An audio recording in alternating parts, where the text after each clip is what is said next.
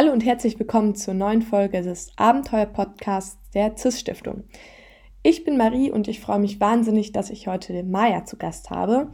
Sie ist 20 Jahre alt und studiert derzeit Sportökonomie in Bayreuth. In diesem Sommer, im Jahr 2021, ist sie nach Norwegen gereist und hat sich mit dem Kreuzfahrttourismus in den Fjorden beschäftigt. Wie genau sie auf das Thema gekommen ist und was sie sonst noch Spannendes erlebt hat, Davon wird sie euch jetzt gleich selbst berichten. Viel Spaß!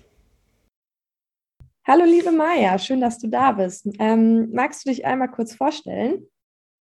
Ja, hallo, schön, dass ich da sein kann. Freut mich total.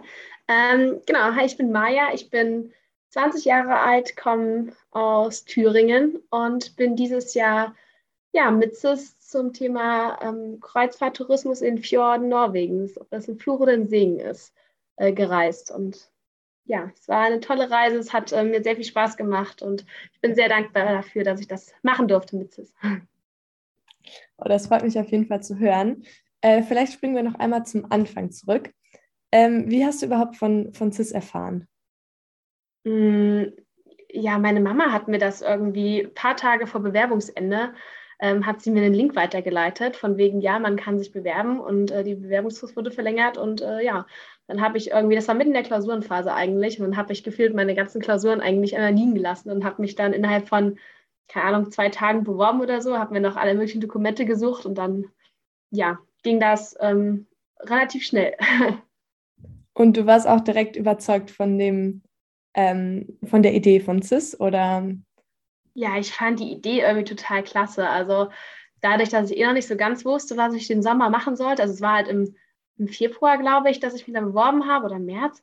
Und ähm, ja, ich wusste halt noch nicht so richtig, was ich im Sommer tun sollte, aber Reisen war mir schon halt auf dem Plan. Aber ja, und dann kam mir CIS irgendwie sehr gelegen. Und dann ähm, habe ich mir dann doch relativ fix ein Thema überlegt, was dann sich natürlich dann nochmal geändert hat mit meiner Mentorin später. Aber ja, die Bewerbung musste einfach raus. Und wie würdest du das CIS-Prinzip beschreiben? Ähm, das CIS-Prinzip beschreiben. Ja, ich glaube, ähm, es geht halt schon einfach darum, dass man, dass, dass, dass jungen äh, Menschen ähm, ermöglicht werden soll, die Welt zu sehen, ähm, rauszukommen, einfach über die Grenzen hinaus was zu erleben, ähm, mit Leuten in Kontakt zu treten und ähm, ja, einfach einfach neue Dinge erleben, einfach mal aus der Komfortzone austreten und einfach mal was anderes machen. Das fand ich aber total cool, was einfach, ähm, weil CIS einfach halt mit diesem Thema, was man einfach bearbeiten soll, während der Reise, ähm, einfach, man muss mit Leuten in Kontakt treten. Man kann einfach nicht nur sein, ja, seine Reise machen, sondern muss einfach auch sich mit dem Thema beschäftigen und damit ähm, fördert CIS einfach gleich die, das, die ganze Reise in eine ganz andere Welt noch. Also nicht nur, dass, dass man Geld dafür bekommt, um das zu tun, sondern einfach auch, ähm, dass man sich mit dem Thema beschäftigt und auf die Einhaltung noch zukommt, weil auf der einen Seite kann man natürlich dann was zu dem Thema recherchieren, auf der anderen Seite kann man dann aber auch halt, kommt man einfach ganz anders einfach in Kontakt. Man kann halt erzählen, dass man mit einer Stiftung zusammen diese Reise macht und dass das catcht die, ja, die, die die Menschen, die man einfach dort trifft, auch einfach nochmal ganz anders. Und ähm, ja, man ist einfach gleich auf einer ganz anderen Wellenlänge. Einfach, wenn man nicht nur ein ganz normaler Reisender ist, sondern einer, der das in einem Auftrag einer Stiftung macht. Und das macht es irgendwie besonders. Und das ist auch mir ganz oft aufgefallen, dass einfach, ja, es war einfach was, noch was anderes, als einfach normal zu reisen. Ja, das stimmt auf jeden Fall. Das kann ich nur so unterstreichen. Ähm, vielleicht kommen wir jetzt mal zu so ein paar Hard Facts. Wie lange bist du eigentlich gereist und ähm, wann genau? Tatsächlich bin ich fünfeinhalb Wochen unterwegs gewesen und das von Mitte August bis Ende September. In diesem Jahr, richtig? Genau, jetzt 2021. Und wie hast du deine Reise vorher geplant? Also wie wusstest du, wo es hingehen soll und wie du von A nach B kommst und wo du übernachten wirst? Wie hat sich das so über die Zeit, vielleicht auch mit Hilfe ähm, der, der Stiftung so entwickelt? Ja, das war eigentlich äh, tatsächlich, ich habe für die, die Vorbereitung, ganz ehrlich zu sein, sehr wenig Zeit investiert, beziehungsweise ich habe ganz bewusst ganz wenig Zeit investiert. Ähm, also ich wusste, dass ich halt ähm, mit dem Fahrrad fahren möchte. Das war mir von vornherein klar, ähm, weil ich halt gerne die Fjorde mit dem Rad einfach mal erleben wollte. Ich wollte einfach ähm, nicht ganz schnell von A nach B kommen, sondern ich wollte einfach das wirklich erleben. Ich wollte ähm, das hautnah spüren und wollte einfach dann auch, ja, ich wollte langsam unterwegs sein. Deswegen wusste ich, dass es mit dem Fahrrad, Fahrrad perfekt ist, weil damit kann ich auch relativ viel Geld sparen. Und ähm, klar. Genau, dann bin ich eigentlich, ja, dann äh, habe ich mir so grob ein paar ähm, ja, Stichpunkte gemacht, habe mal kurz ähm, grob überlegt, äh, wo es schön ist in Norwegen. ähm, und habe ja so ein paar Blogs dann schon gelesen, habe ähm, mich ein bisschen informiert, äh, wo empfohlen wird, äh, lang zu fahren. Und äh, dann habe ich mir auf Google Maps so ein paar Markierungen gemacht, wo es halt vermutlich angeblich schön sein soll. Und da bin ich dann hingefahren, habe mir dann so ganz grob die ersten paar Tage so, naja, nicht geplant, aber ich habe mir so überlegt, wo, wo, es, ähm, wo die Reise hingehen könnte. Und äh, dann habe ich aber auch ganz darauf vertraut, äh, Menschen kennenzulernen, mit Einheimischen zu quatschen und ähm, ja, mir dann empfehlen zu lassen, wo es schön sein könnte. Also ich habe tatsächlich, um ehrlich zu sein, ich wusste ja drei Punkte, wo ich auf jeden Fall halten wollte und die sind aber halt gefühlt auch in ganz Südnorwegen verteilt gewesen. Und deswegen, ähm, ich habe teilweise erst zwei Tage vorher gewusst, wo ich so die nächsten Tage hinfahre. Und äh, wo ich schlafe, war eigentlich auch jeden Tag so eine, ja, eine Überraschung, weil ähm, es gibt so ein Netzwerk, das nennt sich Warm Showers. Äh, das ist sowas wie Couchsurfing, nur halt für Radfahrer. Und ähm, da gibt es, naja, in Norwegen nicht die Riesenauswahl. Es gab jetzt ein paar äh, Hosts auf meiner Route, aber halt insgesamt, glaube ich, auch nur drei. Und ähm, die habe ich mir natürlich auch so als Zwischenstopp so ein bisschen markiert und ähm, habe mich so ein bisschen nach denen gerichtet, damit ich einfach ja zwischendurch mal meine Powerbanks laden konnte, mal duschen konnte und mal ähm, ja, meine Sachen waschen konnte. Das war dann halt dann, das waren noch so ein paar kleine Anhaltspunkte, aber ansonsten habe ich wirklich ähm, nicht gewusst, wo ich am Abend schlafen gehen werde und ähm, wo meine Route die nächsten Tage so hinführen könnte. Oh, das hört sich total schön an, vor allem auch, weil das so klingt, als hättest du dich so richtig auf diese Reise eingelassen und dich so fallen gelassen und so voll von den, ja, von den Menschen vor Ort so ähm, leiten lassen verstehe ich das richtig, dass du dann mit dem Fahrrad ähm, in Norwegen gestartet bist oder bist du dann hier quasi von zu Hause aus los? Ähm, also ich bin von Thüringen aus mit dem Zug nach Dänemark gefahren. Ähm, ich bin bis Hirtshals gefahren, das ist halt so quasi der südnördlichste Punkt von äh, Dänemark. Und dann bin ich von dort mit der Fähre nach Bergen gefahren und ähm, genau, in Bergen ging dann quasi meine Radtour los. Und ähm, auf dem Rückweg war es quasi dasselbe. Ich habe mir von Oslo einen Flixbus gebucht bis Hamburg und dann mit dem, genau, dann war theoretisch auch ein Flixbus bis Leipzig noch geplant. Und äh, alles dazwischen, ja, keine Ahnung, hatte ich, hatte ich davor keinen Plan, wie ich das machen könnte. Und ähm, ich habe halt grob auf Google Maps mal geguckt, wie weit die Strecken so sind. Aber ja, wie gesagt, das hat sich alles, ist eh alles nochmal anders geworden, als ich mir das davor gegebenenfalls ein bisschen überlegt hatte. Da schließen sich so viele Fragen für mich an. Ich stelle vielleicht mal zwei davon gerade. Äh, zum Fahrradfahren noch. Ähm, erstens, wie lange, also wie viele Kilometer bist du dann so am Tag gefahren? Also es variiert sicherlich auch, aber so im Schnitt. Und wie warst du ausgestattet? Also hattest du ganz riesige Gepäcktaschen oder wie darf ich mir das vorstellen? Ja, tatsächlich bin ich insgesamt auf der ganz, in ganz Norwegen bin ich 1700 Kilometer gefahren, das mit 26.000 Höhenmetern. Wow. Das ist eine Menge. Ja, tatsächlich, es ist tatsächlich eine Menge dafür, dass es halt dann doch nur 1700 und 1600 Kilometer waren. Genau, weil ich hatte halt, also mein, ich hatte ein Rad dabei, mein eigenes Mountainbike mit tatsächlich sogar Mountainbike-Reifen. Ähm, und daran waren zwei große ähm, Packtaschen von Ortlieb dabei dran, rechts und links am Gepäckträger und obendrauf war noch eine Packtasche von Ortlieb, ähm, wo ich halt Zelt, Schlafsack, Isomatte reingepackt habe, damit es halt nicht nass wird. Und ähm, vorne hatte ich noch so ja, eine, eine kleine Tasche, quasi so eine Lenkertasche dabei. Ich muss sagen, ich habe das aber, also es ist meine zweite Radreise gewesen und ich habe nicht so ja, ich habe im Vorhinein jetzt mir nicht extra einen neuen Schlafsack, einen neuen Isomatte gekauft. Das war jetzt auch tatsächlich das Zeug, was halt, also das ist gute, das ist gutes Material, aber das ist halt nicht wirklich klein, es hat kein gutes Packmaß. Ähm, aber ich wollte mir jetzt auch nicht extra alles neu kaufen. Ich hatte mir letztes Jahr ein neues Set gekauft. Ähm, das ist schon ja, klein und handlich, sage ich mal. Aber ähm, genau, also die Isomatte und der Schlafsack, die haben schon relativ viel Platz weggenommen. Aber das war voll in Ordnung, weil ich hatte halt genügend Platz mit meinen Packtaschen, dass ich eigentlich mir jetzt keinen Stress machen musste, dass ich irgendwie weniger Volumen bräuchte. Von daher, ja. Aber ja. es war trotzdem, ich habe insgesamt, glaube ich, mein Gepäck äh, allein haben und hatte 30, 34 Kilo irgendwie in was in die Richtung, dann das Mountainbike dazu. Also es war schon alles super, super schwierig, äh, super ähm, schwer. Aber ähm, man gewöhnt sich mit der Zeit an das Gewicht und an das Fahrrad. Gefällt dir diese Art irgendwie zu reisen? Weil das ist ja doch, also gerade wenn man irgendwie so räumlich auch wenig Platz hat, eine Art von Einschränkung, vielleicht auch eine Art von Freiheit. Aber bist du gut damit klargekommen, dass du quasi mit Zelt und Rad unterwegs warst?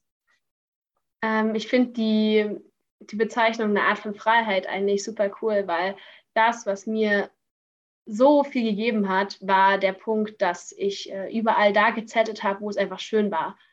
Also ich habe einfach an den, also mit dem Rad war ich einfach so flexibel und ja, ich konnte halt die Berge dann doch im Vergleich zum Wandern oder so relativ schnell hochfahren konnte auch schnell wieder runterrollen, aber ich konnte auch einfach irgendwo bleiben, wo ich, wo es mir gefallen hat. Und ähm, wenn ich, ich habe teilweise um vier schon irgendeinen geilen Spot gefunden, wo ich halt unbedingt schlafen wollte. Und dann bin ich da einfach geblieben und habe einfach mein Zelt aufgeschlagen. Und damit war ich so frei. Ich war so, ja, ich konnte einfach machen, was ich wollte. Und das hat mir einfach ganz viel gegeben. Und ich, damit hatte ich irgendwie, das, das war einfach toll. Ja, und die, die Welt stand dir im Grunde offen und du konntest mhm. einfach machen, machen, was du willst. Ähm, was haben dann deine Eltern zum Beispiel dazu gesagt? Also ich meine, die wussten dann ja auch nicht, wo du den nächsten Tag schlafen wirst oder haben die dich von Anfang an äh, unterstützt oder haben, haben die sich auch mal Sorgen zwischendurch gemacht? Wie hast du es erlebt? Also ich weiß, meine Mama stand mir jetzt zu, also von Anfang an zu 100 Prozent dahinter so. Sie die meint halt auch, ja, mach das, du wirst davon auf jeden Fall, das bereichert dich einfach komplett. Äh, mein Papa, ja, der hat, glaube ich, er hat ein bisschen Zeit gebraucht, sich ähm, daran zu gewöhnen, dass ich das machen werde. Der wusste aber auch, dass ich das auf jeden Fall durchziehen werde und dass ich das, äh, ja, dass ich vielleicht auf, auf die Nase falle, aber am Ende werde ich daraus auch nur schlauer. Und ähm, genau, das war eigentlich voll entspannt am Ende. Also wir haben uns halt, die, die, haben halt, also wir haben gesagt, dass ich mich halt schon immer mal melde und vor allem konnten die ja doch immer sehen, dass ich auf WhatsApp immer wieder online war. Das heißt, ähm, das war halt so deren ja, die wussten, die haben einfach geguckt, ob ich online war, beziehungsweise ich habe mich auch relativ viel gemeldet sogar. Und äh, damit war es ein gutes, guter Mix. Und ähm, ich glaube, die haben sich, die haben schon gemerkt, dass es, dass ich da sehr aufgegangen bin in dem, was ich da gemacht habe. Deswegen, ähm, ja, war das, glaube ich, schon alles cool. Aber ich glaube, sie waren natürlich auch irgendwie, ich glaube, sehr froh und dankbar, dass ich wieder halt zu Hause angekommen bin. Ähm, aber insgesamt, ja, war das alles entspannt und alles gut gegangen. Und ähm, ja, sie haben mich supportet auf jeden Fall. Oh, sehr schön. Ähm, und hattest du selbst vielleicht auch irgendwann mal Bedenken oder kam es an so einen Punkt, wo du nicht wusstest, so wie es weitergeht oder so zum Beispiel? Nee, das tatsächlich, das kann ich tatsächlich eigentlich beneiden. Ähm, aber das, aber auch eigentlich aus dem einzigen Grund, dass ich einfach ganz, ganz viel Glück mit dem Wetter hatte. Ähm, ich hatte die ersten, ja, keine Ahnung, 20 Tage eigentlich. Nein, eigentlich, okay, eigentlich muss ich sagen, ich hatte eigentlich durchweg geiles Wetter, was man eigentlich für norwegische Verhältnisse nicht erwarten würde. Ähm, ich hatte eigentlich, ja, ich bin einen Tag im Regenrad gefahren, sonst hatte ich halt jeden Tag geiles Wetter. Und ähm, damit war halt einfach meine Laune jeden Tag gut. Und ich hatte halt jeden Tag einfach nur, ich war nur dankbar für das, was ich erleben durfte und ähm, was ich, ja, was ich sehen durfte und wo ich einfach so war. Und ähm, deswegen war das halt für mich, ja, gar kein Problem. Ich bin einfach jeden Tag gefahren. Ich hatte halt so, so meine Ziele, die ich mir so gesteckt hatte, wo ich hin wollte. Und äh, ja, ich war einfach nur der glücklichste Mensch so. Oh, das klingt schon ziemlich perfekt. Und das Wetter hätte ich diesen Sommer auch gerne so regenfrei gehabt. Ja, genau, tatsächlich, weil einfach meine Eltern ja zu Hause Bilder geschickt haben, dass das so regnerisch war und dass irgendwie, ja, durchweg in, Nord äh, in Deutschland irgendwie schlechtes Wetter war. Und ich hatte halt irgendwie Glück. Ich hatte halt irgendwie, wie gesagt, an zwei Tagen, wo ich halt nicht Rad gefahren bin, hat es den Tag durchgeregnet und einen Tag, während ich auf dem Rad war. Und sonst war es halt irgendwie jeden Tag sonnig. Und damit, ähm, ja, hatte ich halt auch keine Probleme damit. Aber ich habe halt auch festgestellt, an dem einen Tag, an dem es geregnet hat, ähm, dass das ganz schön kompliziert gewesen wäre, wenn das Wetter länger so geblieben wäre. Also das ist mir da auch tatsächlich sehr, sehr bewusst geworden, weil da war meine Laune schon schlecht an diesem einen Tag, weil es halt durchweg den ganzen Tag geregnet hat. Ähm, ja, und ich halt so, okay, es war fast am Ende der Reise und das, die Wettervoraussagen, die waren auch relativ schlecht für die kommenden Tage, die dann natürlich nicht so geworden sind, aber irgendwie war es halt erstmal schlecht vorher gesagt. Und damit war dann schon ähm, hatte ich schon so meine Zweifel. Aber das hat sich dann auch relativ schnell gelegt, weil das war halt dann irgendwie in den letzten drei, vier Tagen, wo ich halt dann noch wusste, ich kann immer, wenn ich möchte, den Bus nach Oslo nehmen. Das wird immer möglich sein, weil ich halt jetzt schon wieder so weit südlich von Norwegen bin. Und von daher ist alles gut gegangen. ja, manchmal braucht man ja auch einfach so ein bisschen Glück, gerade was das Wetter angeht. Ähm, genau. Und wenn man eine Fahrradreise macht. Ja. ähm, wir hatten uns im Vorfeld schon mal ein bisschen ausgetauscht und da hast du mir auch unter anderem davon berichtet, wie du auf dein Thema gekommen bist und dass du vorher auch schon mal eine ganze Menge Rad gefahren bist. Ähm, magst du vielleicht selbst davon mal erzählen, wie du drauf gekommen bist? Ja, das Ganze hat tatsächlich ähm, seine Ursprünge im, ja, eigentlich ein Jahr früher, im, im Juli, August 2019 Genau, 2019. Das sind zwei Jahre, ne? Das sind zwei Jahre. Zwei Jahre früher tatsächlich fällt mir gerade auf. Oh Mann, wie schnell die Zeit vergeht. Genau, ich bin äh, nach dem Abi ähm, bin ich ähm, auf ein Kreuzfahrtschiff gestiegen und bin dort Bike Guide gewesen. Das heißt, ich bin mit, mit den Gästen ähm, in verschiedenen Häfen in Europa Rad gefahren. Das heißt, ähm, ja, ich war ich bin quasi einmal Ende August aufgestiegen und bin dann tatsächlich auf dem Schiff gewesen bis, ja, bis Corona kam eigentlich, bis März 2000, bis 2020, März 20. Und ähm, bis dahin habe ich eigentlich ganz viel sehen dürfen. Also ich bin auch tatsächlich in norwegischen Häfen gewesen und dann viel Ostsee-Baltikum bin ich gefahren, Westeuropa, Mittelmeer und dann halt auf den Kanaren war ich dann auch relativ lange. Und ähm, dort habe ich dann oft in den jeweiligen Häfen, haben wir die Fahrräder rausgeschoben und dann sind die Gäste, die mit uns die Touren gebucht haben, halt mit uns dann gefahren und wir haben denen halt so ein bisschen was über die Häfen erzählt, über die Inseln, wenn es Inseln waren, über die Städte und über die Landschaft. Und dabei ist mir tatsächlich ganz oft eigentlich so ein bisschen die Frage gekommen, wie das eigentlich ist, wenn wir so in kleinen Dörfern, in kleinen Städten unterwegs waren mit den Gästen ähm, die werden ja überrumpelt von jetzt auf gleich, weil da halt ein riesen Kreuzfahrtschiff anlegt und dann ähm, ja, das aber abends wieder weg ist. Und eigentlich fahren die Gäste von den Häfen halt auch viele mit den Bussen halt zu irgendwelchen Ausflügen und äh, lassen ihr Geld gegebenenfalls gar nicht direkt in dem Dorf oder so. Und ich habe auf den Kanaren, habe ich dazu tatsächlich zu dieser Frage schon eine Antwort bekommen, weil da ähm, haben uns die, ja, die Einwohner relativ stark signalisiert, dass sie dankbar sind für die ganzen Gäste, die so schubweise jeden Tag kommen. Aber gerade am Anfang war ich mit dem Schiff in norwegischen Häfen und da hatten wir nicht so viel Kontakt zu, äh, zu den Einheimischen. Und da habe ich mich ganz oft gefragt, wie das denn ist, ähm, ob die, die Einwohner glücklich sind und ähm, wie die das sehen, dass, dass Schiffe durch die Fjorde fahren. Und ähm, ich habe aber halt nie eine Antwort bekommen auf die Fragen. Gerade halt auch, weil gerade diese Norwegen-Reisen, die waren am Anfang meines Vertrages und da war ich eh noch, da war eh noch alles neu und alles irgendwie ganz, ganz aufregend. Und ähm, deswegen war ich dann ganz froh drüber, dass CIS irgendwann um die Ecke kam und ähm, ich die Möglichkeit bekommen habe, ja, zu dem Thema nochmal weiterzureisen.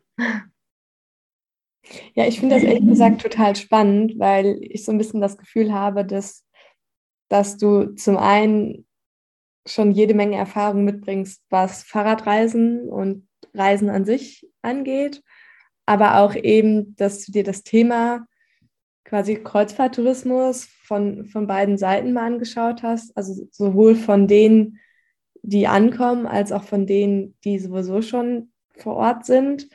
Und das finde ich total spannend, weil das ja auch so ein bisschen voraussetzt, dass du quasi auch währenddessen ganz viel reflektiert hast und dir das überlegt hast, dass du eben auch mal einen Perspektivwechsel ähm, eingehen willst. Also das finde ich wirklich richtig, richtig cool von dir.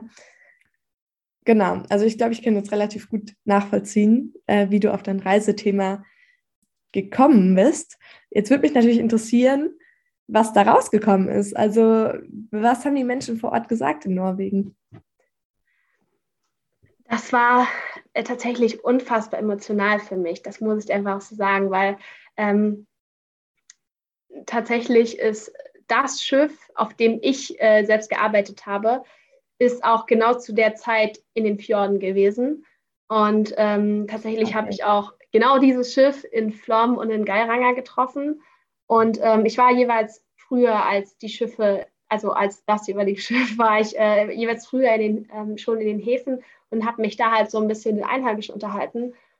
Und ähm, gerade in Flom, da war ich in meiner zweiten Woche und ähm, ich habe mich da mit den Leuten unterhalten und habe sie halt so gefragt. Und das Erste, was die mir jeweils halt gesagt haben, ja, ja, am Sonntag, da kommt wieder das erste Schiff, die Mannschaft 3 kommt da. Und ähm, ich so, ja, und was, was sagt ihr dazu? Und die waren so glücklich, die haben so gestrahlt. Das war irgendwie, ähm, die, die wussten tatsächlich, die Einwohner wussten alle Bescheid. Am, am Sonntag kommt das erste große Kreuzfahrtschiff für dieses Jahr wieder. Oder eigentlich seit, seit zwei Jahren kommt das erste große Kreuzfahrtschiff wieder. Und ähm, die waren unfassbar glücklich, dankbar, dass, dass es wieder losgeht, dass es langsam wieder anrollt. Und dann war ich halt zusätzlich nochmal glücklicher, dass einfach irgendwie das Schiff war, auf dem ich tatsächlich auch war und auf dem ich auch gearbeitet habe. Und ähm, ja, das hat mir dann irgendwie so eine kleine Bestätigung gegeben. Das war einfach total cool. Das hat mir auch mich hat das einfach unfassbar glücklich gemacht. Aber glaubst du, diese Freude, äh, Freude der Ein Einwohner lag vor allem daran, dass es irgendwie nach so einer langen Corona-Pause wieder losging endlich? Oder glaubst du, dass, dass das in den letzten Jahren auch jedes Mal so war? Nee, das war in letzten, also das war nicht jedes Mal so. Ähm, die Einwohner haben halt gemerkt, dass es ähm, jetzt nach dass das Dorf einfach ein ganz anderes ist, wenn, die, wenn es keine Gäste gibt. Wenn es keine ähm, Touris gibt, dann ist es ja komplett leer. Das, es gibt keine Gastarbeiter in den, in den ähm, Häfen jeweils, weil die werden natürlich auch nicht gebraucht und die Einheimischen haben einfach keinen Job. Ähm, die leben zu 60, 70 Prozent, also 60, 70 Prozent der ganzen Einwohner leben einfach nur vom Tourismus. Die arbeiten tagtäglich ähm, ja, mit den Touristen zusammen und ähm, organisieren da irgendwelche Dinge. Und wenn die halt nicht da sind, dann fehlt einfach gefühlt alles von denen. Und ähm, das tatsächlich was, ja, wo die einfach dankbar für sind. Also auch 2020, ähm, als wegen Corona ja gar kein Schiff gefahren ist, ähm, sind halt, hat Norwegen schlauerweise die Grenzen komplett dicht gemacht was dazu geführt hat, dass die ganzen Einheimischen, ähm, also die, die Norweger sel ähm, selbst, innerhalb von Norwegen gereist sind und so halt auch wenigstens ein bisschen Geld in die, ja, nach Flom Geiranger, da wo ich war, halt auch hinge hingebracht haben, aber natürlich halt nicht die Summe, ähm, die eigentlich die Häfen brauchen, ähm, die sie sonst halt von den Kreuzfahrtschiffen gewohnt sind. Das heißt, eigentlich stand alles still und nichts ist passiert und ähm, in der Zeit haben die nochmal sehr, sehr stark zusätzlich gemerkt, wie sie einfach abhängig sind vom Tourismus. Und äh, dass ohne den Tourismus es diese ganzen Dörfer am Ende der Fjorde, wo die Schiffe anlegen, es gar nicht geben würde. Das wäre einfach, ja, die könnten da nicht überleben. Ja, einerseits ist es natürlich total schön, dass, dass es jetzt wieder losgeht und dass wieder so Leben in die Fjorde kommt, aber andererseits wird man sich diesen, dieser extremen Abhängigkeit natürlich auch bewusst. Ähm, wie viele Schiffe hast du dann eigentlich quasi gesehen oder empfangen? Also, oder anders gefragt, wie, wie sehr hast du dich mit dem Thema beschäftigt oder was hast du gemacht, wenn du dich nicht mit dem Thema beschäftigt hast, neben dem Fahrradfahren? Ähm, also, Schiffe gesehen. Ich habe also auf der Flotte, auf der ich gearbeitet habe, habe ich insgesamt zwei Schiffe gesehen tatsächlich, eins in Orlesund und eins in Geiranger. Und äh, insgesamt sind da aber dann natürlich, also gerade in Geiranger habe ich dann noch, oder nein, in, in, in Arlesund habe ich eine Hapag-Lloyd-Schiffe gesehen und äh, Hottichrouten. Und in Geiranger war dann halt zum Beispiel die AIDA noch unterwegs und MSC, also und noch portugiesische ähm, Flotte. Das heißt, es waren schon tatsächlich wieder einige unterwegs, aber natürlich nicht so viele wie ja, wie ich es gewohnt war aus den anderen Häfen oder halt aus meiner aktiven Zeit an Bord. Aber ähm, ja, gerade die von der Mannschaftsflotte wieder zu sehen, das hat einfach, war total cool, weil ich habe auch Kollegen wieder getroffen und es war einfach, ja, es, es hat sich wie nach zu Hause oder nach Hause kommen angefühlt. Das war was ganz Besonderes. Aber weil du gerade gefragt hattest, ähm, was ich in der restlichen Zeit gemacht habe, wo ich nicht gesehen habe, kann ich sagen, dass ich eigentlich, also dass ich ja noch so ein, dass die norwegische Regierung momentan ähm, dabei ist, eigentlich die Schiffe aus den Fjorden zu verbannen. Das war tatsächlich mein zweites, mein zweiter Teil meines Reisethemas. Und zwar ähm, ist es so, dass äh, UNESCO 2007 verschiedene oder zwei spezielle Fjorde, also einmal den Fjord, wo Flom liegt und einmal halt den Geiranger Fjord, wo halt am Ende das kleine Dörfchen Geiranger liegt, ähm, eigentlich geschützt hat. Beziehungsweise halt seitdem werden halt diese beiden Fjorde geschützt und seitdem ist es eigentlich so, dass man, ähm, dass man jedes Jahr quasi andere Emissionsgrenzen setzt und bis 2026 eigentlich keine mit Schweröl betriebenen Schiffe mehr in die Fjorde fahren dürfen, um einfach ja, die Fjorde und die Landschaft zu schützen. ähm, und das war halt einfach meine zweite Frage, die mich so ein bisschen vor der Reise beschäftigt hat, inwiefern da, ja, inwiefern das möglich ist, die Schiffe umzurüsten und inwiefern das überhaupt möglich ist, da die Gäste einfach noch alle so ja, empfangen zu können und äh, was man sich vielleicht für Möglichkeiten überlegt hat, äh, wie man trotz dieser Regelung ab spätestens 2026 da so ein bisschen äh, ja, dagegen wirken kann und halt immer noch überleben kann, dank des Tourismus.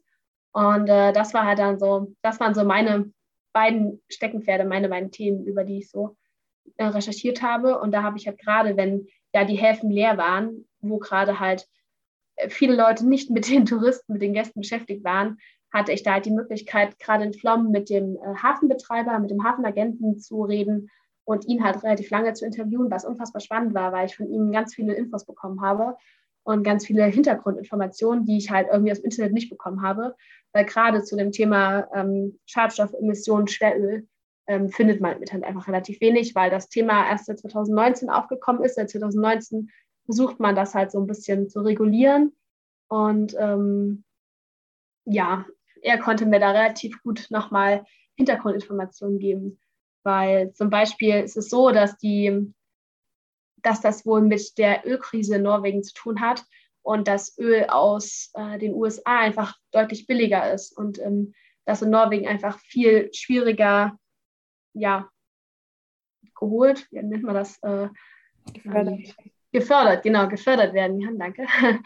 Und äh, damit ist es halt, ja, damit ist die norwegische Regierung einfach mit dem Tourismus und damit dann halt auch mit dem Schweröl viel zu doll abhängig von äh, Amerika. Und deswegen ist das natürlich auch ein politischer Hintergrund, mit dem man dann versucht, das einzustellen und auf ja, elektrisch betriebene oder Dieselschiffe umzubauen und umzurüsten. Ähm, also leider kenne ich mich mit, mit, Schiffsmechanik und Antriebstechniken nicht besonders gut aus, aber ähm, vielleicht lohnt es sich da für mich, äh, dann nochmal genauer zu recherchieren. Hat sich deine Meinung zu, zu Kreuzfahrttourismus geändert nach deiner Reise? Ja, das ist tatsächlich eine super schwierige Frage. Naja, sagen wir es mal so. Also ich habe halt gelernt, wie unfassbar abhängig die äh, Häfen von den Kreuzfahrtschiffen ist, sind, weil es ist einfach für die unfassbar einfach, ähm, weil die Gäste kalkuliert werden können. Die wissen, wie viele Gäste kommen mit diesem Schiff. ähm, die Ausflüge werden eigentlich auch auf dem Schiff alle schon verkauft und schon organisiert. Das heißt, heißt eigentlich, kommen die Gäste mit den Schiffen in die Fjorde, steigen in den Bus, machen die Ausflüge, kommen zurück, gehen wieder aufs Schiff. Also eigentlich bringen die Gäste unfassbar viel Geld in die Fjorde, plus halt noch die Hafengebühren, die ja natürlich auch ähm, ja, nicht gerade wenig sind. Und damit ähm, ist das eigentlich ein geordnet, also in meiner Meinung nach geordneter Tourismus, ein geordneter, einfacher Tourismus, ähm, den sich die Fjorde nicht entgehen lassen können. Ähm, auf der anderen Seite natürlich, ähm, man darf den Umweltschutz ähm, nicht vernachlässigen, man darf ihn nicht vergessen. Das ist auf jeden Fall ein Punkt, den ich auch gespürt habe, gerade als das, auch speziell das Schiff, auf dem ich gearbeitet habe, aus dem Fjord gefahren ist und die Wolken so tief hingen, dass man quasi danach in den Wolken dann schon auch den, den Dreck gesehen hat. Ähm, das hat mich auch sehr nachdenklich und irgendwie auch so ein bisschen traurig gemacht. Ähm, auf der anderen Seite habe ich aber ganz viel Hoffnung, dass das in den nächsten Jahren ähm, besser wird und ähm, ja, die zumindest an Land, wenn die, äh, die, Schiffe in den Häfen liegen, mit Landstrom versorgt werden sollen. In Flom zum Beispiel haben sie das alles schon eingerichtet. Da kann es eigentlich, da werden die Schiffe schon mit Landstrom versorgt, wenn die halt da sind, in den, wenn die liegen. Aber dann müssen sie nicht, können die Motoren einfach aus sein, während die halt in dem Hafen liegen. Ähm, Deswegen habe ich ganz viel Hoffnung in die Zukunft. Mir ist aber natürlich auch bewusst, dass eine Kreuzfahrt ganz schön umweltschädlich ist. Mir ist aber, oder zusätzlich weiß ich aber halt auch, wenn die ganzen Gäste, die sonst mit dem Kreuzfahrtschiff, mit dem Auto oder mit dem Bus in die Fjorde kommen würden, wäre das genauso schädlich. Also das ist halt so ein Zwiespalt. Vermutlich ist es im Endeffekt meiner Meinung nach einfacher, mit dem Schiff anzureisen, weil dann ist es geordnet, dann ist das insgesamt vermutlich ja einfacher handelbar, als wenn jeder Tourist mit dem Auto oder Wohnmobil über die ganzen Serpentinen äh, in den Fjord fährt, um sich den Fjord anzugucken, weil dann ja, ist die Emission genauso im Fjord. Okay, ich würde vorschlagen, dass wir an der Stelle einen kleinen Cut machen und zu unserer berühmt-berüchtigten Schnellfragerunde kommen. Das bedeutet, ich gebe dir gleich zwei Antwortoptionen und du kannst einfach ganz intuitiv antworten. Ja, genau. Werkstatt oder Reifen selbst flicken? Hm, auf jeden Fall Reifen selbst flicken. Zelt oder Couch? Zelt. Kalt- und Rückenwind oder Warm- und Gegenwind? Ähm, warm und Gegenwind vermutlich. Äh, Kreuzfahrt-Liebhaberin oder Gegnerin? Als Crew auf jeden Fall Liebhaberin. Ansonsten ein Mix aus beidem. Aber wenn ich Crew bin, dann auf jeden Fall Kreuzfahrt-Liebhaberin. Okay, sehr cool. Ähm, ja, das war es auch schon mit der kleinen Runde. Ich glaube, ich fände es spannend, wenn wir jetzt nochmal so ein bisschen darüber sprechen, wie du Kontakt zu den Menschen hattest und was für Menschen du überhaupt kennengelernt hast ja, also wie, wie bist du denn quasi in Kontakt mit den Menschen gekommen? Indem ich einfach auf die Menschen drauf zugegangen bin. Ist dir das schwer gefallen? Nee, ja, also ja schon. Also ich habe mir tatsächlich tagelang vorher ähm, so in mein Tagebuch so ein paar Fragen gestellt, die dann auch auf Englisch übersetzt und ähm, die eigentlich schon alle parat gehabt. Aber bis es zu dem Punkt gekommen ist, dass ich die Fragen gestellt habe, ist dann schon immer noch ein bisschen Zeit und ein bisschen, ja, ein bisschen Zeit vergangen und ich habe viel Überwindung gebraucht. Also ich habe gerade am Anfang, habe ich irgendwie dann mir erstmal was zu essen geholt, habe mich nochmal hingesetzt, habe nochmal in Gedanken schon gefühlt alles, ja, bin alles durchgegangen, um dann einfach im Nachhinein ja eigentlich festzustellen, ey, es war ja so easy, weil eigentlich ist ja mein Part der einfachere, weil ich habe einfach nur Fragen gestellt und sonst habe ich meine, mein, mein Partner, mein, mein Gesprächspartner einfach nur reden lassen. Aber ja, im Vorhinein war das schon immer eine ganz schöne Überwindung, da, da loszugehen und da einfach Leute zuzugehen. Aber das hat super geklappt. Also ich bin tatsächlich einfach, einfach los, habe gerade in Flommen in den ersten Tagen, ähm, ich bin einfach hingegangen und habe die Leute, die ich so getroffen habe, einfach gefragt. Also ich habe einfach, ja, da war irgendwie eine Frau im Garten, die die Blumen gegossen hat. Die habe ich einfach kurz abgegriffen, hat die meine ein paar Fragen gefragt und irgendwann habe ich noch ein Pärchen auf dem Rat getroffen, der hat dann irgendwie gerade seinen Briefkasten geleert und dann stand ich mit ihm auf der Straße und habe einfach kurz mit ihm auf der Straße gequatscht. Und ähm, ja, so ging das super einfach. Also ich bin einfach ja, losgelaufen. Einfach loslaufen. Ja, das ist schön. Ich glaube, da, ähm, ja, das ist eine sehr, sehr schöne Aussage von dir, finde ich ehrlich gesagt. Und das ist ja auch so ein bisschen das, was CIS vielleicht ähm, in gewisser Art und Weise ausmacht. Gibt es irgendeinen Kontakt oder irgendeine Situation, die dir besonders in Erinnerung geblieben ist? Dass du irgendeinen ganz interessanten Menschen oder kennengelernt hast oder dass es eine ganz unangenehme Situation war mit einer anderen Person oder irgendwas, was dir im Gedächtnis geblieben ist? Ja, tatsächlich, ähm, was jetzt nicht direkt mit meinem Thema zu tun hat, aber ähm, ich war dankbar über jeden Uberm Schauerhorst. Also es war einfach, ähm, ich war so dankbar für einfach bei, bei Leuten zu schlafen, abends mit denen halt ja über, über meine Route zu quatschen, über das Reisen zu quatschen, dadurch, dass das halt auch alles Radfahrer waren, alle, ähm, ja, es waren alles Menschen, die irgendwie selbst schon in Situationen gewesen sind, in denen ich jetzt war. Und ähm, damit haben die einfach ein ganz anderes Verständnis dafür gehabt. Keiner hat mich gefragt, warum ich alleine reise und keiner hat mich gefragt, ob ich bis nicht mehr an ich alleine zutraue oder wie das ist, dass ja viele Radfahren, weil die haben einfach, die waren einfach, wir waren auf einer Wellenlänge und es hat einfach super viel Spaß gemacht, mich mit denen zu unterhalten. Und ich war abends für jeden dieser Kontakte unfassbar dankbar und ähm, ja, habe mich immer richtig gefreut, wenn das geklappt hat, dass ich bei jemandem schlafen durfte. Also was eigentlich gar nicht so oft vorgekommen ist. Um ehrlich zu sein, eigentlich nur drei Male auf der Reise an sich in Norwegen. Und ähm, ja, aber speziell in dem, der eine von diesen Hosts ist mir, wird mir auf jeden Fall mein Leben lang in Erinnerung bleiben. Und zwar, das war ein, ja, ein älterer Herr, ich glaube, er war so 75 oder so. Der hatte so eine Hütte mitten im Nirgendwo eigentlich, in so einem ganz kleinen Dorf. Und zwar ist es so, dass Norweger immer eigentlich irgendwo, oder die meisten Norweger in irgendeiner Stadt haben, äh, wohnen und dann für den Urlaub, für den Sommer nochmal eine Hütte irgendwo im Wald haben, an einem See meistens oder am Berg oder irgendwo halt, wo es schön ist.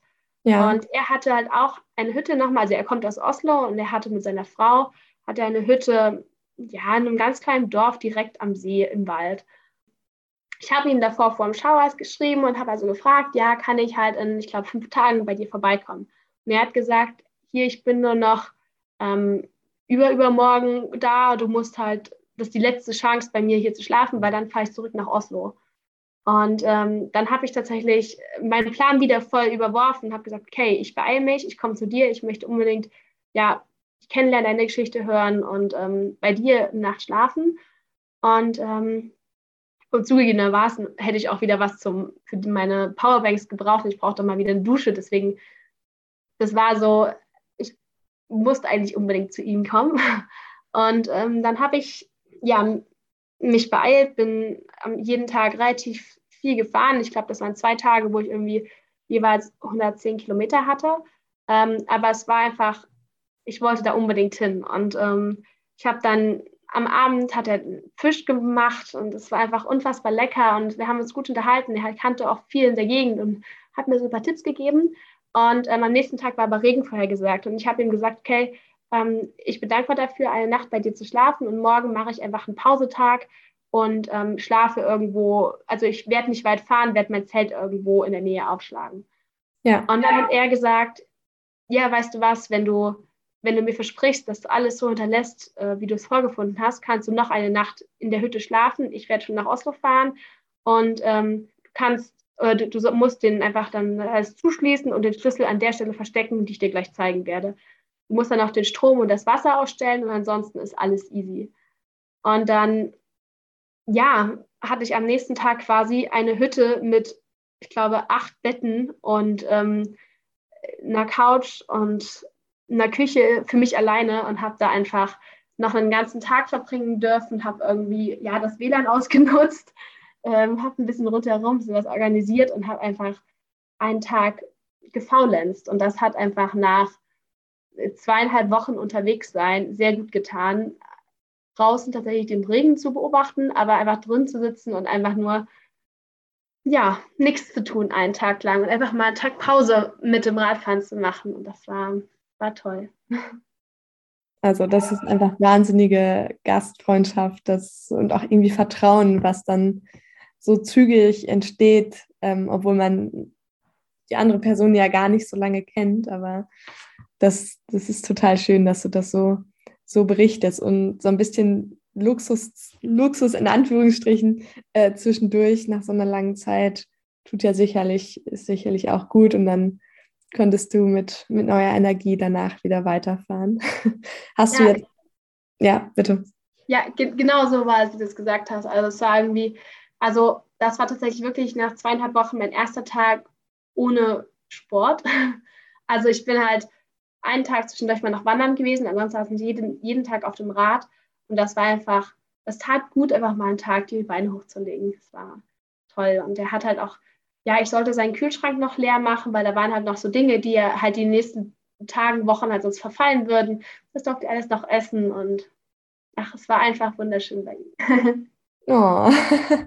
Hast du jetzt auch noch Kontakt zu irgendwelchen Menschen, die du auf der Reise getroffen hast?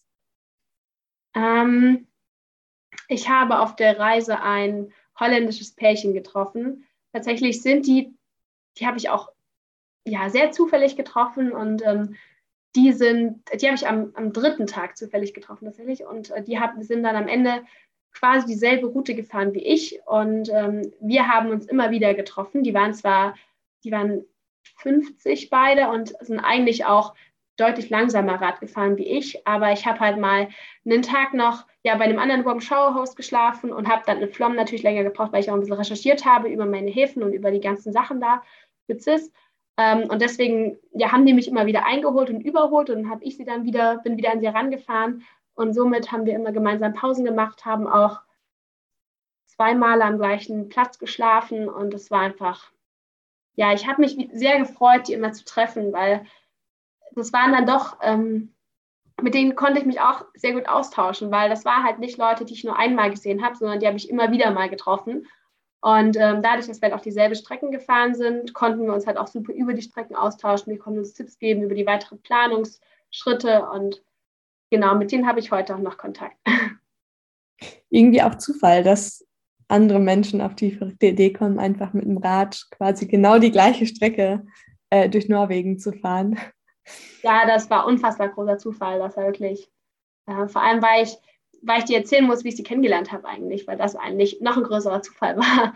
Und zwar, weil ich ähm, okay. ein, bin gespannt, ich, weil ich äh, tatsächlich in einem kleinen Dorf irgendwie, ich würde mal sagen, anderthalb Tage hinter Bergen östlich, ähm, habe ich die beiden, also bin ich, ich habe meine Route weiter geplant und habe Komoot gefragt und habe halt mit Komoot meine Route mir eine Route berechnen lassen und ähm, ja, habe das ist eine App, mit der. Genau, sowas wie Google Maps, genau. Ja. So eine, so eine App. Genau, und ähm, äh, dann bin ich eigentlich nach Komoot gefahren und habe dann relativ schnell einen Berg gehabt, noch in dem Dorf, in dem ich das eigentlich geplant habe und bin aber halt doch hochgefahren, weil ich dachte, okay, muss ich ja eigentlich so tun, weil steht da ja und Komoot wird schon recht haben. Und dann habe ich ein ähm, ja, zwei Männer getroffen, die mich angehalten haben und mich gefragt haben, wo ich denn hin möchte, so mitten am Berg. Und ich wollte eigentlich erst gar nicht anhalten, weil es war wirklich ein richtig steiler Berg. Und äh, die haben dann aber mir gesagt, ja, hier, du willst da und dahin, dann fahr unbedingt unten am Fjord entlang. Die Strecke, die du geplant hast, die macht gar keinen Sinn. Heb dir die Kraft lieber für die nächsten Tage auf, wenn es wirklich steil wird. Und ähm, dann sind wir ins Gespräch gekommen und dann haben sie mir erzählt, äh, ja, letzte Nacht hat hier ein Pärchen geschlafen, ein holländisches Pärchen. Ähm, die circa dieselbe Route fahren wie ich. Und ich so, hä, wie, wo sind die jetzt hin? Die so, ja, sie sind vor zwei Stunden circa losgefahren. Wenn du die Route fährst, die wir dir jetzt gesagt haben, dann wirst du die bestimmt irgendwie einholen. Ach nein. Ach, wie lustig. Ja, genau. Und dann dachte ich mir, ja, Holländer, die können ja gut Rad fahren, die werde ich nie wieder sehen. Die sind ja eh zwei Stunden vor mir schon unterwegs, das wird eh nichts. Und dann habe ich die irgendwann, ähm, habe ich zwei Fahrräder am Straßenrand gesehen, wobei das eine halt eine holländische Flagge an, so, so eine Fahne dran hatte am Rad. ja, und dann war mir klar, das müssen die beiden sein. Dann habe ich halt, habe ich die beiden angesprochen und ähm, ja, seitdem sind wir viel zusammen gefahren. Oh. Schön, schön, schön. Aber ja. hast du dich dann manchmal auch einsam gefühlt, gerade wenn du irgendwie die beiden so gesehen hast, wie die zusammen die Tour gemacht haben und auch, also du hattest das vorhin ja schon einmal angedeutet, dass dich zwar keiner darauf angesprochen hatte mit dem Alleinereisen, aber hast du dich manchmal alleine gefühlt? Nee, tatsächlich auch gar, gar nicht. nicht. Also äh, wirklich gar nicht. Also 0,0. Ich weiß auch gar nicht so richtig, warum nicht. Aber es war, ja, ich war einfach nur glücklich und ich war froh, abends im Zelt zu liegen. Ja, weil teilweise war es halt abends schon ganz schön kalt, aber auch im Zelt liegen war voll entspannt, weil ähm, ich habe abends mein Tagebuch geschrieben und habe dann geschlafen. Also ich hatte auch gar nicht so viel Zeit, abends drüber nachzudenken. Ähm, und ansonsten waren halt die Spots, an denen ich geschlafen habe, auch einfach immer so toll, dass ich, dass ich einfach nur glücklich war und einfach, ja, mich wirklich nicht allein gefühlt habe. Also es war jeden Tag einfach aufregend und ähm, nee. ähm, deine Reise, die liegt ja jetzt noch nicht allzu lange zurück. Ähm, aber gibt es vielleicht jetzt schon eine Art von Erkenntnis, die du für dich quasi aus dem ganzen Projekt gezogen hast? Hm, eigentlich die Erkenntnis ist, ähm, tatsächlich bin ich dankbar dafür, dass ich festgestellt habe, dass Alleinreisen doch echt cool ist und ähm, ich auch alleine so viele Leute kennenlernen kann und ähm, so offen bin und über Warm Showers einfach nochmal ganz andere Möglichkeiten habe. Gerade wenn ich es alleine mache, gibt es natürlich mehr Hosts, die, die einen aufnehmen, weil die vielleicht einen Platz für eine Person haben. Und ähm, zusätzlich die Sache, dass einfach, ja, dass es mit dem Kreuzfahrttourismus gar nicht ganz so schlimm ist oder beziehungsweise auch super positive Ecken hat, die normale Leute so, wenn sie einfach das Wort Kreuzfahrt hören, gar nichts auf dem Schirm haben. Ähm, dass es einfach auch gut für die Häfen ist und äh, gut für den Tourismus ist. Es ist einfach, das waren, glaube ich, zwei Punkte, die ich gelernt habe, die einfach ja, mich, glaube ich, mein Leben lang begleiten werden. Und ähm, ich glaube, es wird auf jeden Fall nicht die letzte Reise gewesen sein, die ich alleine gemacht habe. Das ähm, ist mir sicher. Wobei ich natürlich auch gerne irgendwie mit mehreren Leuten unterwegs bin. Aber ich glaube auch tatsächlich, ähm, dass solche großen Abenteuerreisen ich, glaube ich, höchstens zu zweit machen würde, weil natürlich, wenn man irgendwann zu vier, zu fünft unterwegs ist, man nicht mehr so leicht angesprochen wird. Also gerade weil ich halt allein unterwegs war, haben mich halt relativ viele Leute immer auch mal angequatscht und mal gefragt, ah, was machst du da? Und ich, ich da, bin natürlich auch aufgefahren mit meinem großen Gepäck und mit meinen ganzen Sachen, die ich schon mit hatte. Ähm, ich glaube, irgendwann ähm, trauen sich dann normale Leute das auch gar nicht mehr da, ja, einfach nur so, so mich anzusprechen, wenn ich einfach da in, in einer größeren Gruppe unterwegs bin. Aber solange wie man das nur alleine höchstens zu zweit macht, ist selber was Besonderes. Und ähm, ja, man erlebt das einfach ganz anders, wenn man da einfach das langsam macht und da irgendwie mit Leuten in Kontakt kommt. Ich finde mich selbst in deinen Worten total wieder, weil damals auch diese CIS-Reise gemacht habe nach Schweden und mich das letzten Endes auch ermutigt hat, nochmal alleine eine, eine, Reise zu wagen. Und letzten Endes war ich dann mehrere Monate mit einem Backpacking-Rucksack in Südamerika. Und ich glaube, dass dass mir diese CIS-Reise auch total viel ähm, Mut gegeben hat und so ein bisschen Zuversicht, dass man das auch alleine schaffen kann und dass einem alleine auch manchmal mehr Türen offen stehen und man eben so viel einfacher mit, mit Menschen in Kontakt kommt. Also. Ja, auf, auf jeden Fall, da sprichst du mir aus der Seele. Ich finde auch, ähm, also ich habe das auch ganz, ganz offensichtlich danach auch immer so erzählt, ähm, gerade weil in meinem Umfeld es viele, ich sag mal, Mütter gibt, die so sehr auf ihre Kinder aufpassen und sehr so, ja, sie beschützen und so mich blöd angeguckt haben und gemeint haben, hey, wie, du machst das alleine, hey, wie Norwegen, hey, wie mit dem Rad. Und ähm, ja, ich finde, man muss einfach raus, man muss in die Welt, man muss das erleben. Und ähm, ich, ich habe immer aus Spaß gesagt, das würde ich sonst in meinen Lebenslauf schreiben, was würde ich sonst in Bewerbungsgesprächen erzählen. Also man muss sich ja irgendwie, man muss ja so ein Alleinstellungsmerkmal schaffen. Und wenn man, das kann man halt super mit so Dingen, wenn man einfach in so Bewerbungsgesprächen erzählen kann, ey hier, ich habe, ich bin alleine 500, Monat, äh, 500 Wochen äh, mit dem Rad in Norwegen gewesen. Das ist halt sowas, das, das zeigt einfach gleich, ähm, ja, dass man sich, dass man in der Lage ist, sich was ganz andere Dinge zu trauen, einfach nochmal ähm, ja, auf einer ganz anderen Ebene, Ebene unterwegs zu sein. Einfach, das ist ein Geschenk und eigentlich muss das jeder mal machen. Jeder muss da mal irgendwie in die Richtung mal rauskommen. Ähm, ist, finde ich, ist ganz wichtig. Absolut. Also zu erzählen hast du auf jeden Fall was.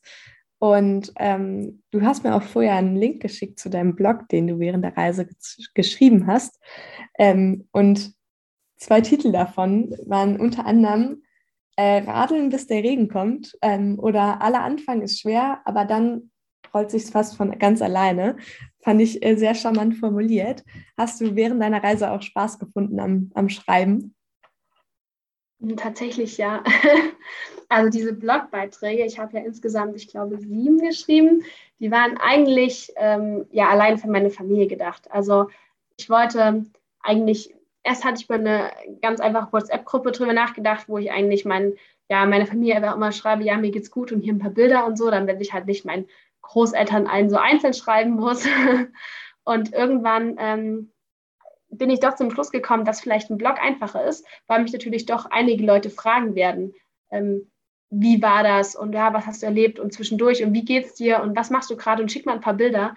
Und ähm, das wollte ich halt während der Reise nicht machen, weil ich wollte mich ja eigentlich halt komplett auf, ich sag mal, Norwegen konzentrieren und auf das, was ich da erlebe und ähm, auf mein Thema und auf CIS und auf alles andere und wollte eigentlich nicht jedem 50 Bilder schicken. Und ähm, deswegen war das für mich ein unfassbar guter Weg, ähm, jedem einfach, der sich dafür interessiert hat, ähm, den Link von meinem Blog zu schicken. Und ja, deswegen habe ich halt einfach ja, ander, jede Woche ein oder ein bisschen weniger als eine Woche einen Blog immer geschrieben. So je Abschnitt ähm, habe ich dann einfach so ein, wie so einen Schlussstrich gezogen, auch für mich selbst und habe dann immer so ein bisschen berichtet, was ich so erlebt habe. Und äh, ja, das hat mir unfassbar viel Spaß gemacht. Also ich habe sehr, sehr gerne abends im Zelt gelegen und habe immer schon gewartet, bis so, wenn ich einen Blogbeitrag geschrieben habe, bis ich wieder was erlebt habe, damit ich wieder neu was äh, schreiben konnte. Ähm, weil es war irgendwie, es hat mir richtig viel Spaß gemacht. Das war einfach richtig toll. ja, das sieht man dir auch an, wie du, wie du hier von deiner Reise berichtest und wie, wie sehr du strahlst. Also das kann ich den, den Hörern auf jeden Fall guten Gewissens so beschreiben. Ähm, vielleicht kommen wir langsam zum Schluss. Gibt es noch irgendeinen Tipp, den du anderen CIS-Reisenden mit auf den Weg geben würdest? Tatsächlich, meiner Meinung nach, nicht so viel planen, einfach los und einfach ähm, auf die Leute hören, die da unterwegs sind, die da gerade dir über den Weg laufen, da irgendwie äh, äh, vielleicht auch dumm fragen, was man eigentlich gerade so macht und ähm, ja, immer stolz erzählen, immer schön viel erzählen, immer offen sein, einfach immer gleich alles berichten, was man so zu berichten hat, weil über solche Kanäle, über so, ich sag mal, interessierte Menschen, die einfach, ähm, ja, dich fragen, was du, was du machst, wo du hin möchtest, genau darüber entstehen meistens die besten Kontakte und darüber ist es einfach am leichtesten, Menschen kennenzulernen. Und ähm, deswegen ist es, war es mir immer ganz wichtig, äh, viel zu reden, immer irgendwie ja, gleich, gleich tatsächlich auch die Wörter äh, Foundation, also irgendwie Stiftung mit da reinzubringen und zu erzählen. Also das hört sich natürlich immer wichtig an. Und da fragen natürlich die Menschen immer gleich noch ein bisschen mehr nach, wenn du erzählst, du reist mit einer Stiftung und du reist ähm, ja zu einem Thema. Das war dann gleich nochmal was, wo die dann nochmal ein bisschen mehr nachgefragt haben. Und ähm, damit entstehen halt meistens die besten Kontakte. Und ähm, deswegen immer, immer Augen auf und immer ganz viel reden. Möchtest du ansonsten noch irgendwas loswerden? Eigentlich möchte ich nur sagen, dass alle, die mit CIS gereist sind oder reisen dürfen, da eine Riesenchance haben und das, äh, dass ich selbst unfassbar dankbar bin, ähm, überhaupt davon erfahren zu haben und ähm, ja, dass es eine riesengroße Chance fürs Leben ist und äh, man mit den 700 Euro, die man normalerweise bekommt, die klingen vielleicht am Anfang unfassbar wenig, aber die sind Gold wert und die sind, die reichen vollkommen aus, weil ich habe das Geld für auf fünf, fünfeinhalb Wochen Norwegen aus, ähm, ausbreiten können. Und äh, ich glaube, das sagt einiges. Man kann mit dem Geld ganz viel anstellen. Äh, jetzt kommt mir aber doch noch mal eine Frage in den Kopf. Und zwar ähm, habe ich irgendwie das Wort Polarlichter noch im Hinter Hintergrund äh, gehört. Äh, hast du Polarlichter gesehen während deiner Reise? Vielleicht ist Oder das auch eines meiner coolsten Erlebnisse, die ich erlebt habe, die ich vorhin nicht erwähnt habe. ja, tatsächlich haben wir, ähm, das ist auch, das ähm, ist vielleicht das das schließt vielleicht an das, an das an, was ich gerade eben gesagt habe, dass man immer ähm, jedem alles erzählen sollte und immer ganz viel offen sein sollte. Und zwar bin ich gleich auf dem Weg von Hirtshals nach Bergen auf der Fähre, habe ich ähm, in der Nacht, also ich habe mir halt, weil ich sparen wollte, weil ich natürlich nicht so viel Geld ausgeben wollte, habe ich mir so einen Schlafsessel gebucht. Man musste halt irgendwas buchen, wo man halt über die Nacht schläft. Und ich habe mir so einen Schlafsessel gebucht, der im Endeffekt unfassbar unbequem war.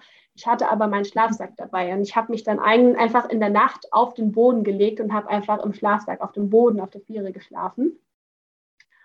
Und am nächsten Morgen bin ich aufgewacht neben einem ähm, anderen Deutschen, einem, der war 30 würde ich mal sagen, der äh, mit dem Auto alleine durch äh, Norwegen gefahren ist. Für zwei Wochen hat er quasi dann Urlaub gemacht in Norwegen.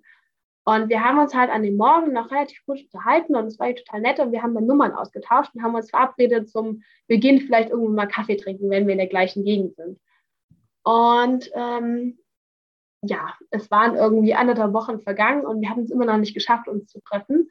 Und ähm, irgendwann war er aber dann aber doch so weit, dass er eigentlich in meiner Region war. Und wir haben uns verabredet zum, zum in der Nacht irgendwo zusammen zu zelten. Und ähm, zufällig war das ähm, die Nacht, ähm, nachdem ich 2000, also wir war, nachdem ich auf 1400 Höhenmeter gefahren bin. Das heißt, ähm, ja, an dem Tag, das war eben ein, ein, krasser Tag. Ich bin an dem Tag insgesamt 2000 Höhenmeter gefahren ähm, und bin am Ende halt mit ein bisschen hoch und runter auf 1400 rausgekommen.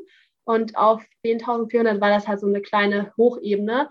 Und ähm, er hat mir nur geschrieben, ja, hier, ich brauche noch vier Stunden, bis ich bei dir bin. Aber ich habe vorhin gecheckt, die ähm, Polarlichtlage ist super gut die Nacht. Es sollen ähm, die Chance, welche zu sehen, ist unfassbar hoch. Such uns mal bitte einen guten Platz mit äh, Blick nach Norden. Und äh, ja, dann war irgendwie mein, mein Druck schon ganz schön hoch, weil er hatte die Nacht vorher zufällig welche gesehen, weil er auch spät erst in den Set gegangen ist und zufällig nochmal in Richtung Norden geguckt hat und zufällig zu der Zeit auch tatsächlich Polarlichter waren, ähm, was er auch gar nicht erwartet hatte und was eigentlich, eigentlich war noch viel zu weit südlich mit Polarlichter, aber das war halt, ja, hat er halt zufällig mitbekommen, dann hat er halt sich die App runtergeladen, die dann halt gesagt hatte, in der folgenden Nacht sollen Polarlichter sein. Und äh, ja, dann war ich auf diese Hochebene angekommen ähm, und dann habe ich eine, einen guten Spot in Richtung Norden gesucht und gefunden. Und äh, dann haben wir uns in der Nacht ähm, mit Wein vors Zelt gesetzt. Wir haben dann Wein aus Töpfen getrunken, weil wir hatten natürlich keine Weingläser dabei. Und ähm, ja, wir haben in der Nacht dann ähm, zwischen, ich glaube, halb eins und halb drei Polarlichter gesehen. Und das war einfach unfassbar cool. Er hatte eine gute, also er ist ja mit dem Auto gereist, deswegen hatte er halt auch eine Kamera dabei.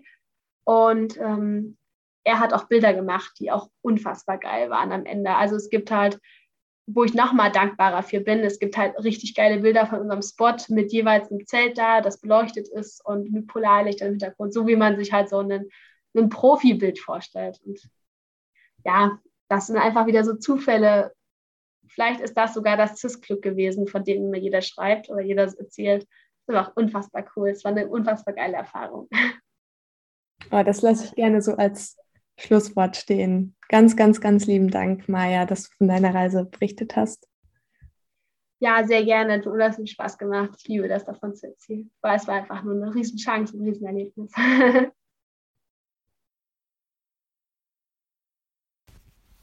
Das war die neue Folge des Abenteuer-Podcasts der CIS-Stiftung. Für Lob, Anmerkungen und Kritik oder wenn ihr selbst schon einmal gereist seid und wir euch für die nächste Podcast-Folge interviewen dürfen, schreibt uns gerne an reisefunk.cis-reisen.de. Unter www.cis-reisen.de findet ihr weitere Informationen zur CIS-Stiftung. Zudem könnt ihr Kurzberichte vergangener Reisen lesen, durch Beispiele von Reisetagebüchern, Projektberichten und Werkstücken stöbern oder euch selbst für eure eigene CIS-Reise bewerben. Folgt uns gerne auch bei Facebook und Instagram.